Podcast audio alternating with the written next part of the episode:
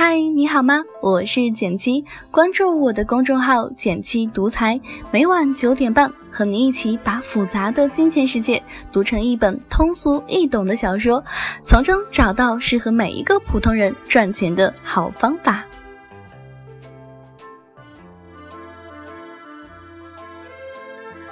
上周末的时候，我帮表妹搬家，然后我被她一架子的口红给震惊了。仔细数了一下，一共是六十三支，热门品牌、热门色号基本都有，还有不少的限量款。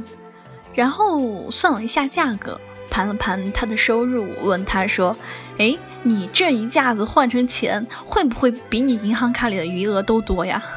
表妹听完点点头说。女孩子嘛，要活得贵一点，要对自己好一点。口红就是女人爱自己的标志。说完，表妹向我普及起口红价值观：坚持每天涂口红是一种自律，是入世的武器，是人生最简单但是最重要的仪式感。我听着表妹侃侃而谈，突然想起十多年前大学里的一节课。那节课上，老师曾经讲了一个故事。却有三个不同的结局。那故事的前半部分还是比较耳熟能详的，是一位美国的老太太一生当中呢都以贷款提前消费，临死前呢刚好把贷款给还清了。而另一位则是中国老太太，那你懂得，天天省吃俭用，终于攒够了钱买了一套房，可是没住几天她就得病去世了。这半个故事呢，伴随着信用卡的出新，将提前消费这种观念带入国内，从时尚也变成了日常。可是如今听着一支口红衍生出的人生价值观，我突然感觉老师当年所说的后半部分那三个不同的结局，好像更加值得思考。这里给大家分享一下。那第一个结局呢是这样的。美国老太呢和中国老太在天堂偶遇后，美国老太天天鄙视中国老太的憋屈人生，仁慈的上帝看不下去，将美国老太丢到中国，让她体验一下什么叫做生活。那再回来之后呢，美国老太和中国老太关系好像变得更加亲密了。那很多其他人都很好奇呀，说，哎，是什么改变了这个美国老太呢？那美国老太悄悄地控诉上帝说：“为什么不提前告诉我那边的养老金制度呀？” 我们都学过具体问题具体分析，但是在这个故事面前，却忘了行为都是环境的产物，隔于重洋，远于遥月，本身可能就是两个世界。我有一个朋友呢，娶了一个德国媳妇儿。刚结婚那会儿，这个德国女生觉得现代的中国女性家庭观念特别的淡薄，婚后育后工作的比率会比较的高。她甚至问我说：“难道你们不觉得孩子比工作更加重要吗？”然后她在中国生活几年之后，她再也不会问这样的话，反而会佩服中国的职场妈妈们。原因其实也很简单，就是德国对于家庭主妇的保障相对来说比较的全面。比如说，全职妈妈的第一年，他们德国每个人个人补贴每个月是三百欧，那家庭补贴呢是七百欧。夫妻关系满足一定的条件呢，一旦离婚，妻子分丈夫一半的养老金。人呢，其实本来就有趋利避害的一种本能。之所以敢进行看似任性或者是安全着陆系数低的行为，不过就是早知道那里有一张巨大的隐形的安全网在兜底啦。那接下来呢，我继续给大家讲故事。第二个结局，大家想不想知道呢？就是。他们美国老太和中国老太又过了几十年，美国老太的儿子和中国老太的儿子来到了天堂，他们四个人遇上了。美国老太和中国老太都问儿子说：“哎，儿子，你过得怎么样呀？”美国儿子说：“哎，和你差不多吧。”中国儿子说：“妈，我住进了你买的房子。”从最开始那十几年没有什么经济压力，我就把攒下来的钱拿去做生意了。哎，运气还不错，赚了点小钱。前两年把你孙子送到国外念书，这小子贼心大，要把生意做出国。我们总说要拥有选择的权利，但是却忘了有时候想要有权利，首先你得有资本，而有些资本呢，在出生的那一刻就决定了。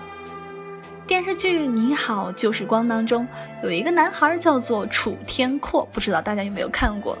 和所有青春期的少年一样，他有自己心仪的女孩，他们之间交往颇多，而且经常一起在一块学习。高考前的一次模拟考试，女孩呢被诬告作弊，离校出走。所有关系要好的同学都放弃了考试去找女孩，唯有楚天阔依然镇定的答题。事后呢，有同学问他说：“楚天阔，考试就那么重要吗？”楚天阔回答说：“很重要，关系到保送。”然后大家都说。可是，按照你的成绩，就算自己考清华也没有问题呀。楚天阔沉默很久，答道：“说，如果人生是一条河，你们是顺流，而我是逆流。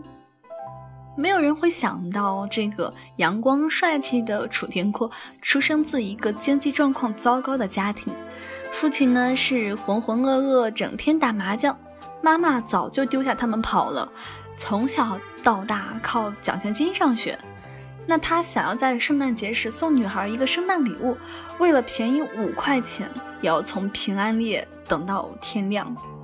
所以你看，人从来不是割裂的点状的存在，总强调用发展的眼光看问题，其实就是希望不要因为现在的行动屏蔽了未来的可能性。而财富的最大流动是在家族之间、代际之间进行流动。在以上两个结局当中呢，房子已经不是房子，而是一种资源。老太们的行为呢，不是买房的行为，而是资源使用方式。经济学当中呢，有一个概念叫做资源配置，意思呢是说每个人的资源都是有限的，因此会通过配置规划进行资源分配，因此大家都希望通过配置资源来追求最大的一个收益。比如西方老太潇洒行为的背后的高福利、高保障，其实就是有西方青年身上背负的高税额。再比如，当我们享受着当下随心所欲的买买买的时候，其实牺牲的是金钱的一种再生能力。其实谁都想拥有自由自在的一个人生，但是你有没有想过，真正的自由从来不是活在当下的随心所欲，而是面对未来不确定时的一个从容感。在这样一支口红都能衍生出人生观，所有的日子都变成购物狂欢节的一个商业时代，或许我们该时常想一想这句话，就是那些鼓励你买买买的人。在你陷入窘境时，没有一个人会为你进行买单。我想把这句话说给表妹听。那她问我说：“如果房子只是房子呢？”我想了一下，那大概可能就是第三个结局。若干年后，两位老太太的女儿来到了天堂，见到了自己的母亲。那中国女儿对母亲说：“哎呀妈，我认真学习了美国老太，如今我们也用上了信用卡，学会了提前消费。我贷款买了房子、车子，感觉还不错。”美国老太一听特别骄傲，就问自己女儿说：“是不是也是如此呀？”女儿说。上帝对我真的是不公，我到死都没有自己的房子。美国老太便问说：“Why？难道你没有贷款买房吗？”女儿回答说：“贷了呀，妈。结果隔了那么十年左右，就来了一次该死的经济危机。我要么失业，要么薪酬减半，一分钱积蓄也没有。结果几次都因为没有及时还房贷，房子被收回了。”房子没收回时，也整天担心害怕自己被赶出去。来天堂时，我还住在政府的收容站里。表妹听完沉默许久，说：“我记得有人说过，历史从来不是重复，但是总是押韵。”故事到这里难道就结束了吗？怎么可能？就在昨天呢，表妹给我发来信息，讲了中美两国老太的最新结局，要不要听一听？中国和美国两国的八零九零后变成老太，升入天堂，遇见彼此。美国老太说：“嘿，我住了三十年的大房子，临终前终于还清了全部贷款。”那中国老太说：“我攒了一辈子的钱，我儿子也攒了一辈子的钱，临终前呢，终于终于攒够了一套房子的首付款。”好了，今天的文章到这里就结束了。想与简七进一步交流，请关注我的微信公众号“简七独裁”，让理财更简单，人生更自由。每晚九点半，我们不见不散哟。如果喜欢我的电台，每周一、三、五、七，简七在这里等你，记得订阅哦。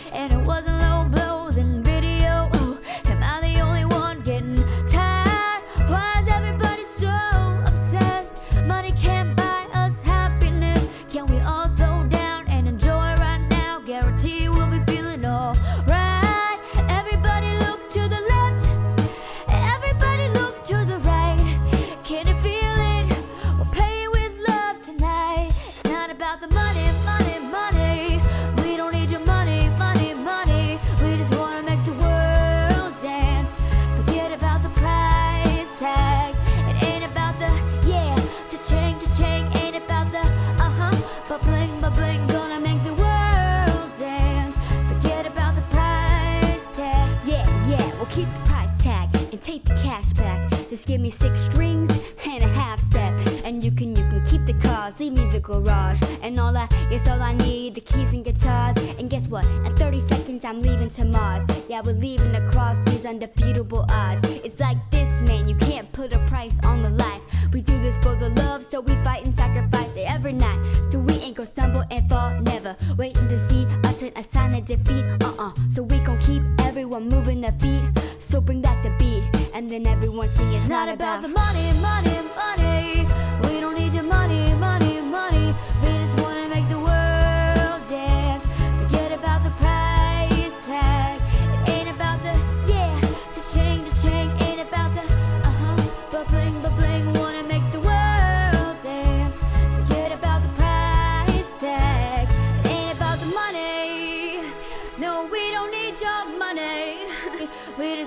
make the world dance. Forget about the price tag.